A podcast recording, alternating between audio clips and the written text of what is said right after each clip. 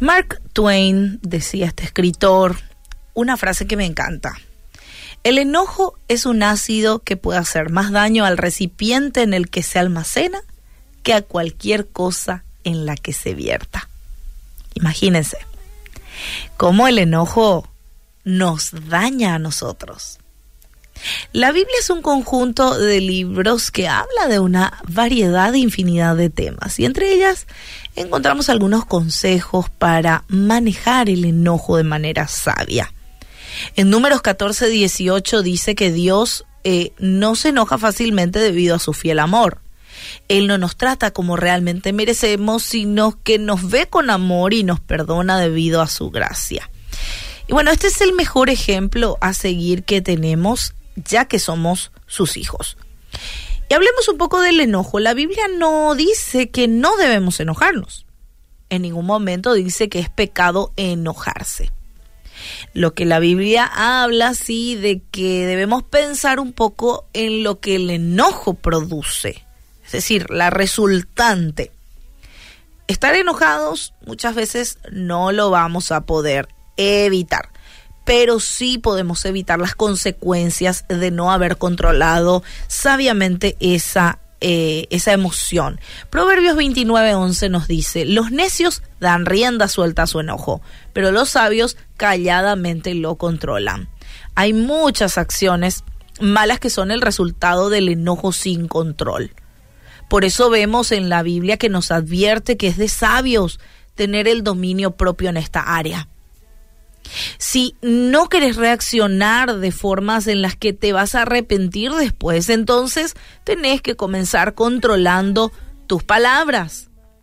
En lugar de decir lo primero que se te viene a la mente, hace un silencio, tómate un tiempo, tranquilízate, respira hondo, toma 10 tragos de agua.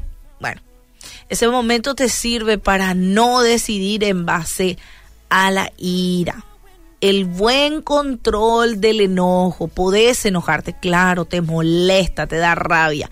Eso que hizo, le dijiste diez veces que no lo haga. Nos pasa muchas veces a los padres con los hijos, ¿verdad? Cuando hacen cosas indebidas y ya les dijimos que no lo hagan. Bueno, hay que ser lentos también en reaccionar. Santiago 1, 19 al 20 nos dice, mis amados hermanos, quiero que entiendan lo siguiente todos ustedes deben ser rápidos para escuchar, lentos para hablar y lentos para enojarse. El enojo humano no produce la rectitud que Dios desea. Imagínense. El enojo nos impide, nos pone unos tapones en los oídos para no escuchar a los demás. Y es por esa razón que la Biblia nos dice que debemos escuchar antes de hablar y antes de enojarnos. También dice que tiene esa característica, es lento para enojarse y nos da oportunidades.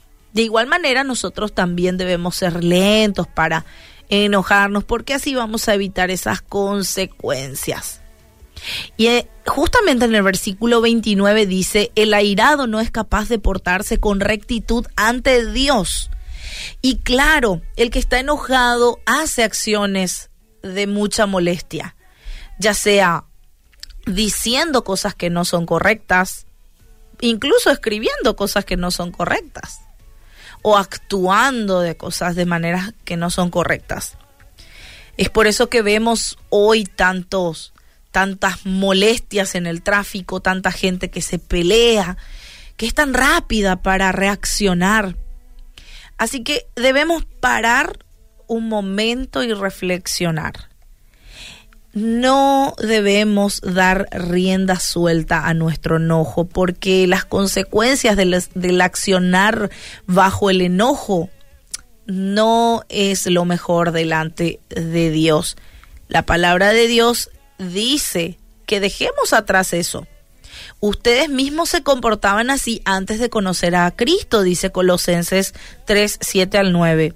Pero ahora tienen que dejar también todo esto no se enojen, no busquen hacer el mal a otros, no ofendan a Dios, ni insulten a sus semejantes, ni se mientan unos a otros, porque ustedes ya han dejado esa vida de pasado.